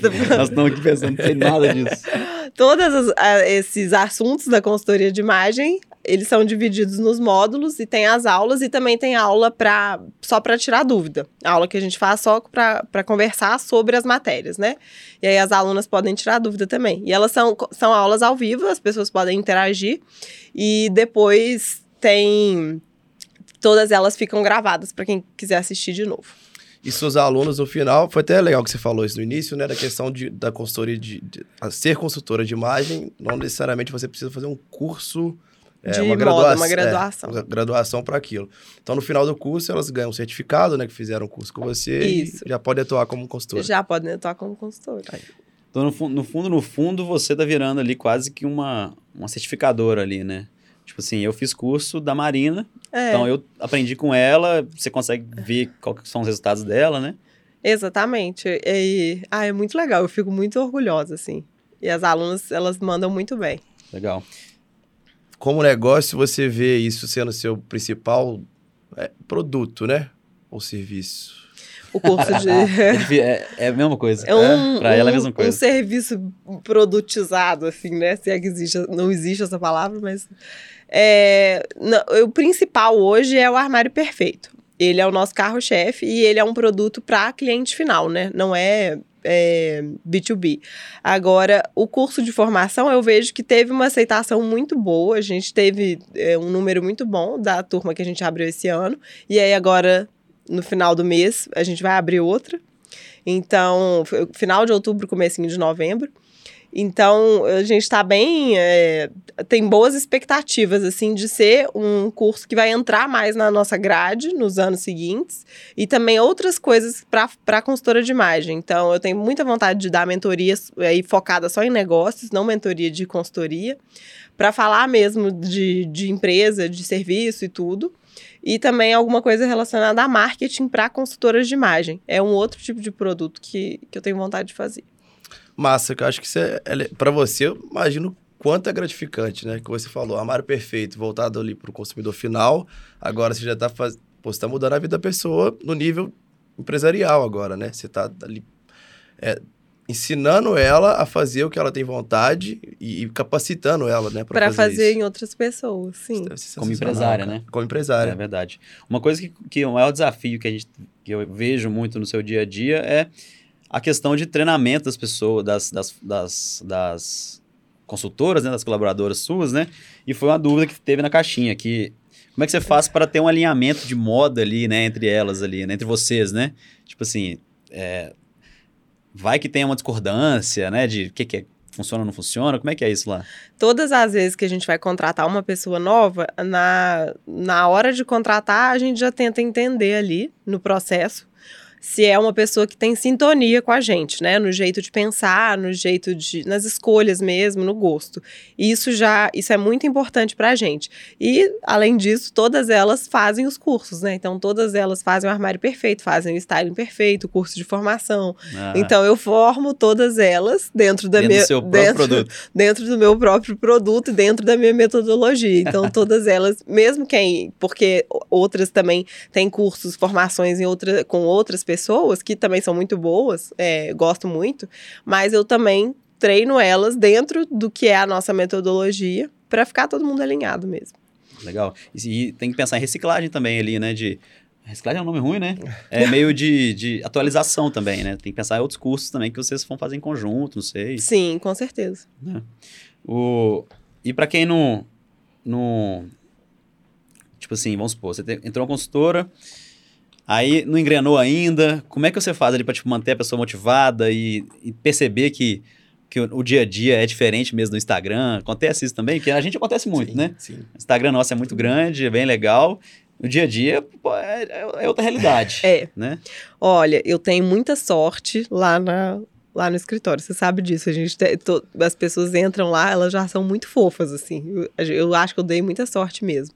Mas é, essa motivação do dia a dia, acho que o primeiro ponto é porque o nosso ambiente de trabalho é muito agradável. Então, nós realmente criamos uma amizade ali a gente é, é, muito leve assim o dia a dia não é um trabalho que, que, é, que a pessoa se sente é, cobrada de uma forma ruim sabe? Que ela se sente pressionada que ela que de alguma forma ela não se sinta bem. Então é um ambiente gostoso de trabalhar. Inclusive eu recebo esse feedback delas sempre assim. Quando é para pontuar alguma coisa positiva é que é um, um ambiente legal de trabalhar. É, e outro ponto é que a gente está sempre alinhando também, então fazendo uma reunião de, de feedback mesmo. Eu peço feedback para elas, para as meninas que trabalham comigo, pergunto como eu posso melhorar, o que, que elas acham que, que tem uma, alguma falha, o que, que eu posso fazer, pergunto o que, que elas estão gostando, o que, que elas não estão gostando, se tem alguma coisa que, que elas têm dificuldade também. Então, assim, a gente vai sempre alinhando para ficar todo mundo na mesma. Na, ali no, na mesma. É, mas assim, não é igual no Instagram, né? No Instagram você faz um, um, recorte ali de 15 segundos, aí parece que o escritório é uma festa, né? Que tá todo mundo dançando, aquela coisa, looks do dia e tal. Só que na prática é, tem cliente lá, tem e-mail para responder, aí tem que pesquisar coisa para cliente X que tem um prazo X para responder, e, tem, e aí tem essa correria também. Mas no mais eu acho muito legal. Eu, eu vejo muito lá, Briana, que elas, elas gostam muito do que elas fazem, sabe? É, Aí, por tem... exemplo, elas, tal cliente vai casar. Elas juntam para fazer um brainstorm ali, vai ajudar a menina no, no, vestido que é melhor. É, mala também, vocês fazem muito assim, muito, né? Muito, nossa senhora, muita mala. Ou então, tipo assim, vai ter uma festa importante, uma coisa importante, elas fazem lá uma, uma reuniãozinha, um grupinho para poder definir, definir assim e tal. E, é, porque a gente, na realidade, a consultora de imagem que fica responsável por, um, por determinado grupo de clientes, ela nunca atende sozinha, porque a gente está sempre conversando, todo mundo ali conversando com todas. Então, a consultora é responsável só por passar a informação para a aluna, né? Mas a gente resolve muitas dessas coisas, assim, a gente resolve em conjunto, porque tá todo mundo lá do lado, uma do lado da outra, então a gente sempre decide juntas. Uhum. E é legal porque, assim, às vezes o Léo já sabe disso. A gente faz happy hour, às vezes, da empresa, e aí a última foi lá em casa, né? Que a gente fez, eu fiz um jantar, a gente fez uma massa lá, fui tomar um vinho lá em casa. E aí tá, a gente senta lá e a gente começa a contar a casa das alunas. Aí é tipo, ah, a fulana foi aquele vestido dela, nossa, ficou ótimo. Você lembra que ela foi no casamento? Ainda bem que ela foi com esse, porque depois ela acabou gostando mais. Então a gente é, realmente é legal, é um trabalho legal de fazer e eu acho que isso facilita muito. E o assunto não acaba, não. Impressionante. Cara, isso é legal de ouvir, porque assim, a gente como empresário também, né? É muito difícil você criar né, um ambiente legal. A bem dizer, a gente também, assim, eu particularmente acho que é bem, bem legal, é bem, a troca é muito boa. Só que vão ter dias difíceis também. Uhum. Que a galera tem que entender é, que não é mil maravilhas, mas, assim, essa parte de gestão, né, que a gente falou aqui agora um pouquinho, eu acho muito, eu acho, assim, para mim é disparado o maior desafio lá na Bem Dizer assim. Gestão de pessoas? Gestão fala. de pessoas uhum. e de é, pessoas e empresas no sentido de você conseguir comunicar para os seus colaboradores, para o seu time ali, né, o caminho da empresa, os valores da empresa, criar esse clima agradável, né? Então, assim, eu particularmente acho muito difícil. Tem alguma coisa que você, como gestora da empresa, faz ou, né, tem feito que você acha que, que é um diferencial? É, eu acho que uma coisa que para nós é um diferencial é sempre fazer encontros fora do escritório. Então, o happy hour é muito importante pra gente. Parece bobagem, mas é, ele, ele cria laços mesmo, sabe? Porque a pessoa fica à vontade de conversar e de, de abrir mais, falar mais da vida dela, e a gente acaba ficando amigas, realmente. E, ao mesmo tempo, quando é preciso cobrar alguma coisa, é, é preciso cobrar. Então, isso, isso é muito claro. É, eu acho que, eu, que todo mundo que está lá tem muito respeito, nós temos muito respeito umas pelas outras, então nunca, nunca teve briga, discussão, essas coisas assim. Muito, sempre é nesse tom muito respeitoso. E eu respeito muito elas, elas me respeitam muito, mas porque a gente tem essa conexão, assim, de, de perceber que uma se importa com o bem-estar da outra. Eu me importo muito com o bem-estar delas, eu, eu vejo que elas se importam com o meu também. E aí a gente tenta é, esse equilíbrio de prato, sabe? Ó, a gente. Nós somos amigas, mas eu vou precisar de te cobrar por isso também, porque isso aqui é a nossa prioridade. E é muito importante fazer o time todo olhar para a empresa como, como parte daquilo, né? Como parte da, da razão de existir daquilo, porque elas são elas fazem o negócio acontecer. Então eu acho que é minha responsabilidade mostrar a importância delas para tudo acontecer, porque elas são muito importantes. Eu nunca conseguiria fazer nada sozinha em nenhuma das áreas. É, então é, é meu papel mostrar a importância delas e também cabe a elas reconhecer que a gente vai precisar, às vezes, ali apertar um pouquinho, ficar um pouquinho é, uma, fazer uma coisa a mais, assim, para fazer tudo fluir. É verdade. Foi difícil para você largar o osso, no sentido assim, que até então, quando você começou a crescer, você vai, né, igual você falou, saindo do operacional, indo para o estratégico, vendo outras questões. É, você ficava muito atendimento, que você comentou. Uhum. Foi difícil, assim, pela sua paixão pelo negócio e delegando? Foi, mas é ainda. É.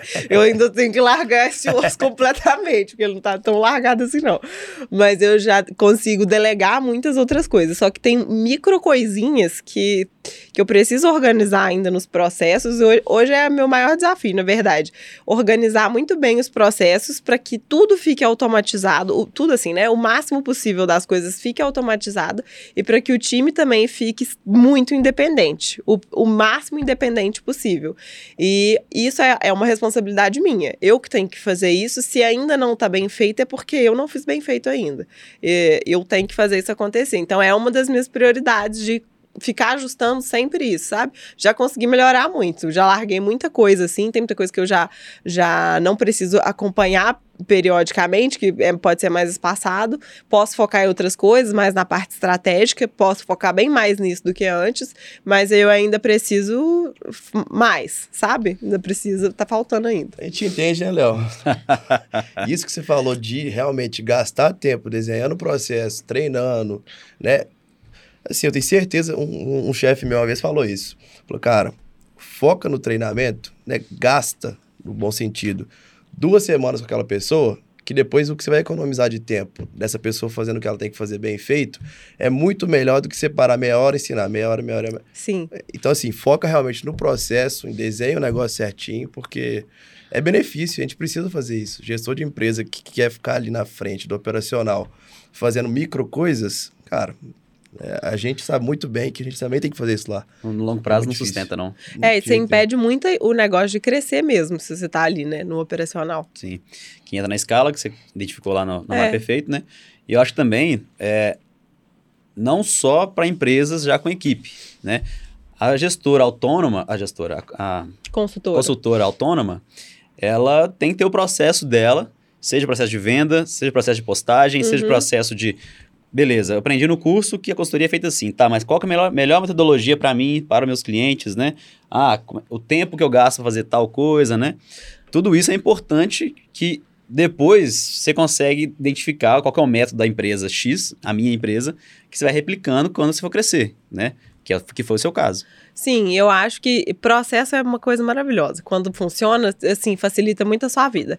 E para a consultora de imagem que está começando hoje, ela também precisa de processo para ela conseguir se organizar.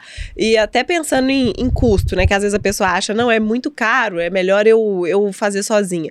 Para começar, tem muitas ferramentas hoje que fazem a função de uma pessoa. Então, assim, às vezes, se você tem dificuldade em trabalhar e fazer post para o Instagram, tira uma semana ali, faz esse post para um mês, um mês e pouco, sei lá, o quanto der. Programa isso dentro lá da, do gerenciador do Facebook. O gerenciador do Facebook é menos um funcionário para postar para você, pensa bem.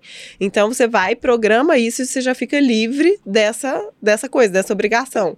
É, e tem diversas outras coisas que a pessoa pode ir, ir fazendo uma gestão do tempo dela, te, sempre tentando otimizar o máximo possível, porque principalmente quando você presta serviço, tempo é muito valioso, é, e consegue ir ganhando isso mesmo, ganhando essa, essa, essa organização que é muito importante. É verdade.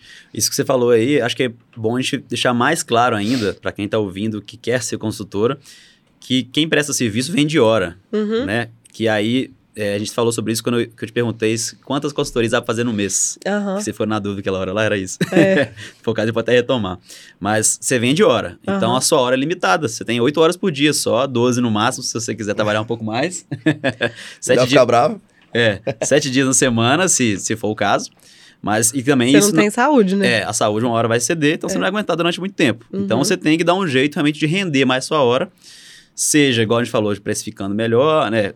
Mentira, trazendo novos tipos de, de entregas, né? Uhum. Tudo mais, ou precificando mais caro. Sim. Né? Que era o lance que você está falando, que às vezes você pode começar a ser uma consultora tão boa, tão melhor que as outras, que você tem o um valor mais, superior delas, o cliente enxerga, né? Não que você acha que o cliente enxerga, é. né? E você pode cobrar mais caro. Sim. Né?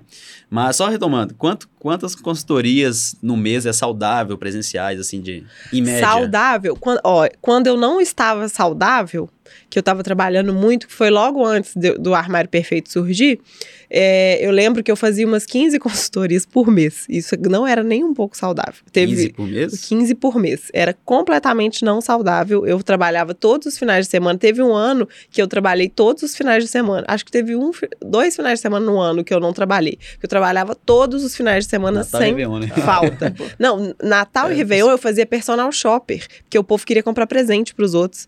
E, e, e, assim, foi, foi um ano, foi financeiramente foi legal, só que aí começaram os surtos, né? Uhum. Então eu acho que assim, não é saudável, mas enfim, foi, foi um aprendizado. E, mas eu acho que de forma saudável, você saudável assim, com horário para ir para academia, né? Você consegue almoçar com calma. Eu acho que dá para fazer umas oito consultorias por mês, assim. Uai, dá um dinheirinho, hein? Dá, depende do, do quanto a consultora cobra, mas é, dá. mas mesmo assim, né? Se for pensar a média de mercado ali, tá legal. É. Né? Uhum. O... Qual é a média de mercado? Eu tô chutando uns dois e pouco, três. É, eu pensei eu acho que isso. hoje em dia, da última vez que eu pesquisei, que foi pro último curso, não deve ter mudado tanto, tava dois e meio, assim, uma média, média baixa, assim, né? Uhum. Aí uma profissional já com mais experiência tá em torno de cinco, assim. Pois é, então, considerando que quem tá começando tá próximo disso, né? Assim, que a gente já tá com um é. pouquinho de carreira, é interessante. Acho que só tem que tomar cuidado mesmo, porque senão vira... Eu vi um, um termo esses dias, síndrome do médico recém-formado. começa, a fazer, começa a fazer plantão, já começa a ganhar dinheiro no plantão. Aí fala, opa, minha vida é fazer plantão, ué. Um, um que eu faço é mil, mil quinhentos reais, vou fazer mas, dez plantão mas aqui, Mas né? foi isso que aconteceu comigo. É, pois é. Só que aí chega uma hora que você já não aguenta mais. Você, já, você não se formou, você não, não especializou. Você chegou num, num teto, né? E aí você já começa a comparar com outras pessoas que durante um tempo ganharam menos, depois que alavancaram, né? Acho que é um ponto importante mesmo. Sim. Então, pensar nisso. Ah, você vende hora. Uhum. Como é que eu vou fazer essa hora render mais? Aquilo tudo que nós falamos. Ou pensar em outras possibilidades de produto, que foi que você pensou no produto digital, no caso, né? Uhum. Esse começou como presencial, você acha que, que te ajudou muito? Ah, ajudou. A migrar para o online? Ajudou muito, porque quando eu, eu fui para o online, eu já tinha uma base legal no presencial. Então eu não tive tanto esforço de, ah, eu preciso ficar conhecida para eu vender o online. Eu já tinha cliente, já tinha recomendação, já tinha até número de seguidores. Eu tinha 30 mil seguidores quando eu comecei, quando eu lancei o Armário Perfeito pela primeira vez. E ele vendeu 60 e, e poucas vagas, assim, 67, 65, uma coisa assim. É, eu nunca sei se o número é exato, eu tenho que olhar para começar a falar isso certo. E, então, eu achava que vender 20 vendeu 60, 60 e poucos. Mas é porque eu já tinha essa bagagem de muito tempo atendendo presencialmente. Não que seja o único caminho, né? Foi o caminho que eu fiz, eu acho que dá para a pessoa fazer diferente também. Mas para mim foi assim, foi super importante, até para ganhar experiência mesmo. Seu contato também, né, com o seu público contato. ali, que ficava mais quente ali, é. né? É isso aí. Pra gente ir encerrando, só mandar um abraço aqui pra Luciana Álvares, que achou que tudo esse podcast com a Mari, que ela é maravilhosa, ótimo comunicador e uma inspiração diária. Um abraço pra Luciana. Um abraço, Luciano. E pra Marbis também, que perguntou se no nosso lançamento se ia ter camiseta da Serra do Cipó. Ô Marbis, infelizmente nesse não. Mas lá no site tem uma aba lá que é Cidades e Regiões. Se eu não me engano, tem Serra do Cipó lá. Beleza? E é bonita, E tá? é, e é da bonita. Da bonita é engraçado. A gente tem liberdade pra... pra... Vai errar Mineiro no- pode errar. É. Marina, pra gente encerrar então, nós chamamos você de Marina, você é esquisito, né? Me chama de gata, né? É, se você tivesse que dar um conselho pra quem tá começando como consultora de imagem, qual seria? É, eu diria para você ter muito claro, vou virar para a câmera, né? Se você quer começar como consultora de imagem, eu acho muito importante você ter clareza aonde- sobre onde você está e onde você quer chegar e em quanto tempo você pretende fazer isso. Provavelmente você vai ter que reajustar a rota aí no meio do caminho, porque as coisas nunca saem exatamente como a gente planeja, mas para elas saírem de fato, né, para elas acontecerem de fato, é muito importante você ter planejamento. Então é aquela história, se você não sabe para onde você quer ir, qualquer lugar serve. Nesse caso, é muito importante você saber para onde você quer ir. Quanto você quer faturar, em quanto tempo você quer faturar, você quer ser do digital, você quer ser do presencial, você quer ter equipe, contratar outras pessoas, você quer ser autônoma. O que, que você quer com isso? Quanto tempo você, em quanto tempo você gostaria de conquistar isso? E aí você vai pegar todo esse objetivo maior, né, de longo prazo, em quanto tempo você vai realizar isso e dividir isso em vários objetivos menores. Porque a meta grande, quando você olha para ela lá no final, ela é difícil. Mas se você divide essa meta em várias metinhas, aí já começa a ficar mais fácil. Porque você tem que pensar no esforço que você tem que fazer até a próxima esquina, não no esforço que você tem que fazer até chegar lá do outro lado do caminho. Nu, mas essa mulher é boa demais, viu, Bruno? Tem razão. É, tem que te agradecer, então, por essa oportunidade. Mais uma vez, a gente conversa muito sobre negócio no dia a dia, Imagino. mas falou um monte de coisa aqui que eu não sabia. Nem sabia nem a data de começar de ser consultora, já ia Eu já errar. falei 300 vezes isso, Breno. Não, eu já aí, falei e aí ele fala que não sabe, mas a cabeça dele, né, claramente estava em outro lugar. Pois Isso é legal também, né? Que, pra quem não assistiu ainda, a gente já conversou com a Marina uma vez, né? Foi, eu acho que foi o nono episódio, sexto. Por ali. Por ali. E é legal que, assim, é um conteúdo novo, né? Outro papo, mil ideias, que eu acho que quem assistiu pra gente também vai sair aqui, né? Com vários insights que acredito eu que vão ajudar na, na carreira, né? Que é um pouco do que a gente quis falar aqui também. Então, Marina, obrigado. Gente, eu que agradeço. Eu fiquei muito feliz pelo convite, pela segunda vez. Isso aí. Agora falta a terceira. É. aí eu já vou virar sócia do podcast também. Se você é sócia nossa, vou te trazer uns boletos pra você pagar então pra gente. Não. É, pra quem tava aqui até agora, obrigado pela presença. Se inscreva no canal, depois tem muita coisa legal aí, muita gente de qualidade chegando. Inclusive, tem episódio bom pra sair, viu, Brenão? Vou te contar É. aí. É, Tô preparando uns trem legal. E tem um negócio aí que eu descobri que chama Valeu. Se você quiser dar alguma ajudinha financeira pra gente aí, pra ajudar a gente a fazer cada vez melhor Ajuda isso aqui. menino, gente. Boa, gostei, Léo. Só a Marina sabe o tanto que eu ralo por isso aqui, que eu gosto disso aqui. Seria muito interessante também, mas fora isso, inscreva, compartilhe com seus amigos, isso é mais importante do que nunca, pra, do que mais do que tudo pra gente. E, sobretudo, continue seguindo a gente aí. Arroba da Marina, né? Ah, precisa falar? Lógico, É sempre. assim, é Fica à vontade. Arroba Marina Naves. Gente, todos os dias lá no Instagram, conversando com vocês, respondendo caixinha antes de dormir. Faça chuva, faça sol, enquanto o Léo tá esperando ela pra sair, atrasando pra sair, fazendo Get Ready With, with Me. Isso eu nem fiz muito. tô, tô precisando fazer mais. Mas, é, mas eu, eu apoio. é Grava um do Léo depois? Um Get Ready With É, Me com vamos ele? gravar um Léo. Vou fazer, vou fazer, vou fazer. Boa. Eu sei minha cartela de cores, tá? Eu não- Qual que é não essa faço- cartela? Inverno profundo. Ah, eu achei que ele. Ia falar primavera brilhante. é isso mesmo. Mas é isso aí. Siga a gente também, arroba Gerais Podcast, no Instagram, TikTok também, e no próprio YouTube, mais ou menos ali. E Estilo Bem Dizer, no Instagram e no TikTok também. Valeu! Valeu, galera. Tchau, gente.